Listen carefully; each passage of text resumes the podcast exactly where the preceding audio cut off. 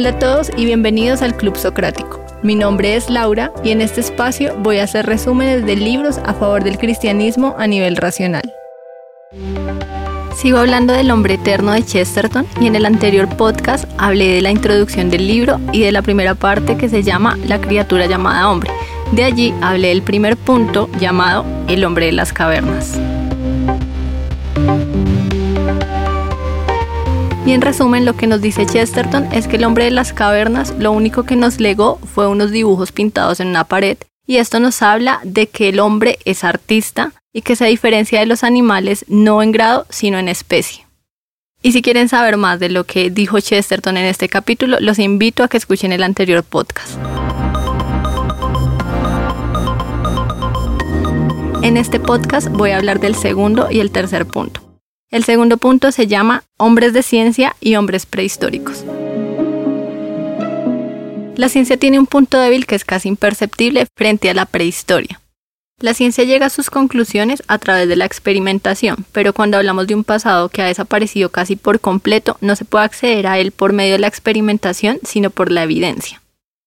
Sin embargo, nos encontramos una gran parte de la ciencia que extrae conclusiones que pueden clasificarse como fantasías y que en todo caso no permiten una ulterior corrección. Y el ejemplo que usa Chesterton es que no se puede tener encerrada a un mono para verificar si evoluciona en un hombre. Y en ese sentido, al pasado simplemente se accede por la evidencia y no por la experimentación. Y al no poder verificarse se trata de una hipótesis y no de historia. Pero la actitud científica ha sido sacar un hueso de hace muchos años que se encontró en Java y sacar las conclusiones más increíbles sobre esto. En dado caso que los huesos que encontraron fueran de una misma persona, lo cual es muy dudoso, las conclusiones que se pueden sacar de esto son poco fiables. Pero los científicos incluso les pusieron un nombre y hablaban de él como si se hablara de una persona que hubiese existido, como pudo haber sido Napoleón, Incluso se llegó a hablar de los detalles más mínimos de este personaje hasta el cabello y las costumbres.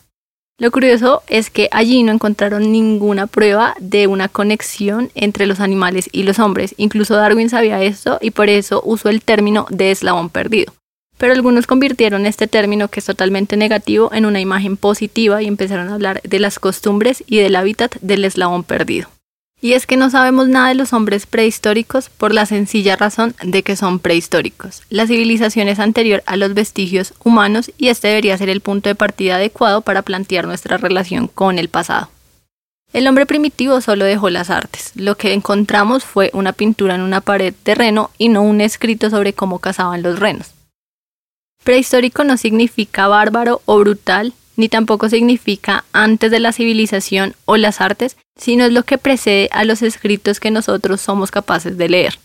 Pero las afirmaciones que se hacen sobre este periodo suenan tan naturales y tan científicas que la gente ni siquiera se detiene a reflexionar que son conjeturas sin fundamento.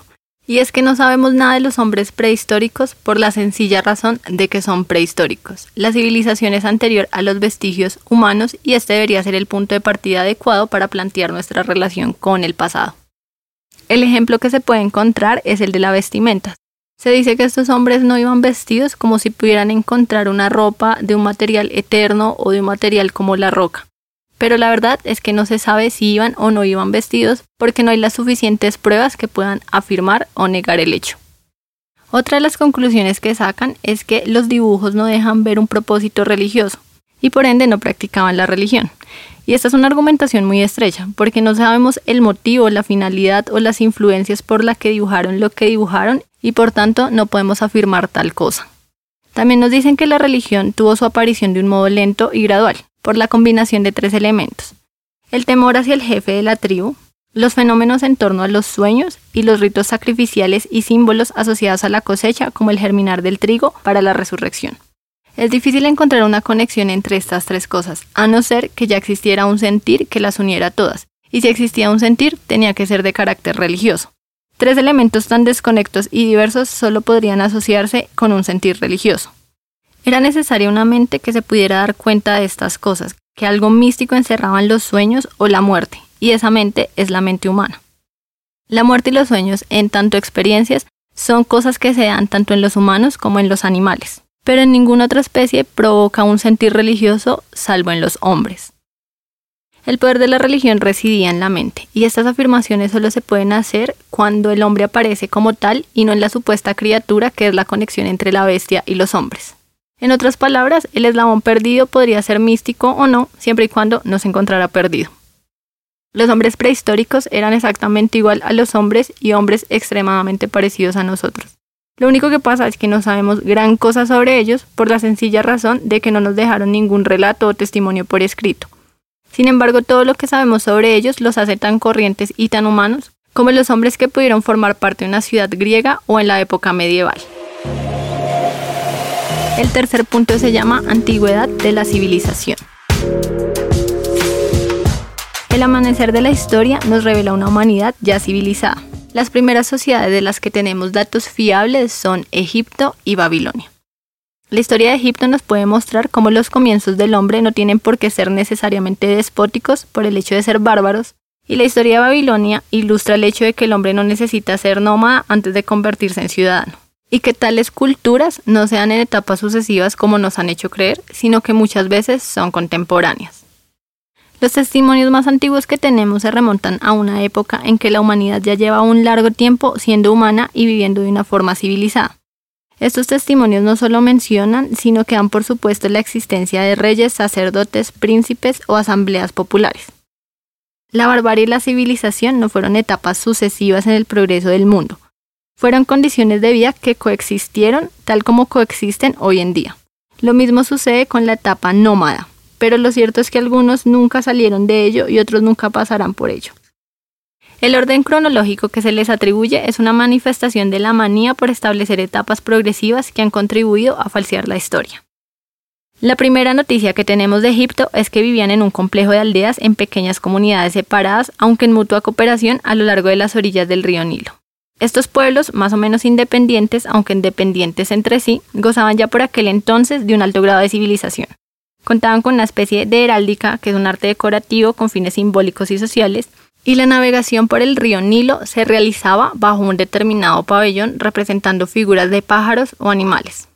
La heráldica implica dos cosas de enorme importancia cuya combinación engendra lo que denominamos cooperación y sobre la que descansan todos los pueblos que viven en libertad.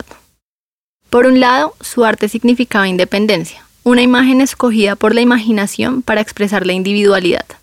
Por otro, refleja la interdependencia, un acuerdo entre diferentes partes para reconocer imágenes diferentes como una ciencia de la imaginería.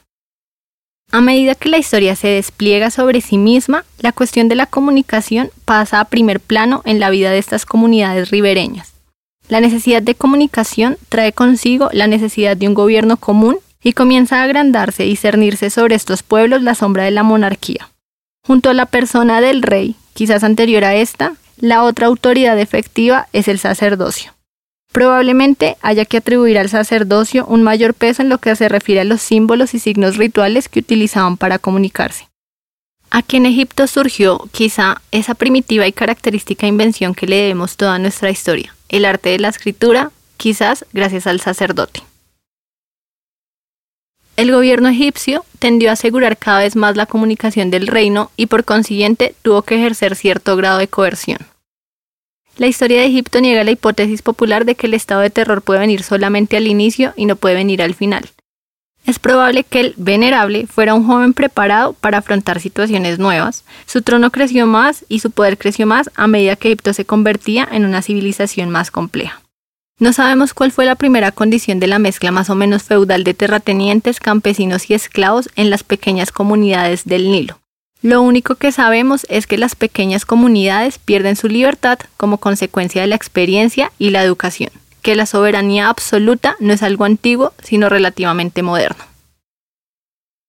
La civilización babilónica nos habla en un lenguaje cuneiforme, contrasta con el alfabeto figurativo de Egipto. Babilonia era una civilización de diagramas más que de dibujos.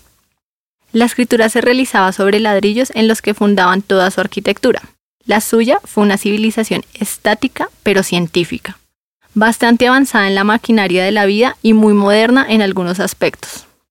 En esta poderosa fortaleza de barro endurecido hay algo que nos sugiere la intensa actividad de una enorme colmena, enorme pero humana. En ella podemos observar muchos de los problemas sociales del antiguo Egipto o la Inglaterra de Chesterton, y aunque tenía defectos, constituyó también una de las obras maestras más tempranas del hombre. Babilonia estaba situada en el triángulo formado por los legendarios ríos Tigris y Éufrates, y la vasta agricultura de su imperio, de la que dependían sus ciudades, se habían perfeccionado mediante un sistema de canales altamente científicos. Poseía por tradición una elevada calidad intelectual, de carácter más filosófico que artístico, destacando desde su misma fundación unas figuras que han llegado a representar el saber astronómico de la antigüedad, los maestros de Abraham, los caldeos.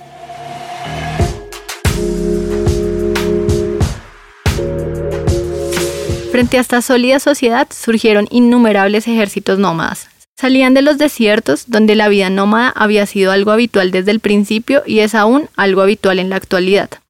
La historia de Babilonia es en gran parte la historia de su defensa contra las hordas de desiertos que llegaban en intervalos de uno o dos siglos y normalmente se retiraban igual que venían.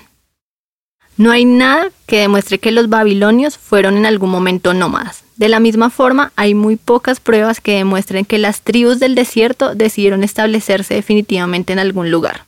Vale la pena detenerse aquí porque contradice la idea de que el nomadismo es un hecho prehistórico y el asentamiento social un hecho relativamente reciente.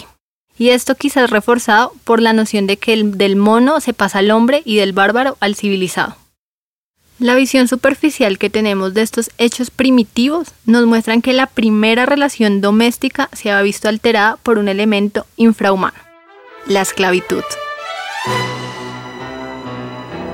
La primera esclavitud fue en general menos cruel de lo que llegó a ser más adelante o de lo que quizá llegue a ser algún día. Pero en cierto sentido, la esclavitud tiene su significado, un hecho fundamental para la antigüedad anterior a Cristo, el insignificante valor otorgado al individuo frente al Estado. Y con estos dos puntos llegamos al final del podcast.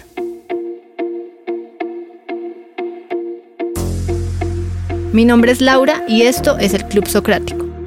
Si quieren apoyarme para que siga creando esta clase de contenido, pueden encontrarme en Patreon como Lauquentaro. Allí subo los resúmenes por escrito y resuelvo preguntas. Recuerden que pueden seguirme en mis redes sociales como Lauquentaro en YouTube, Instagram, Facebook y WordPress. Nos vemos en el próximo podcast. Chao.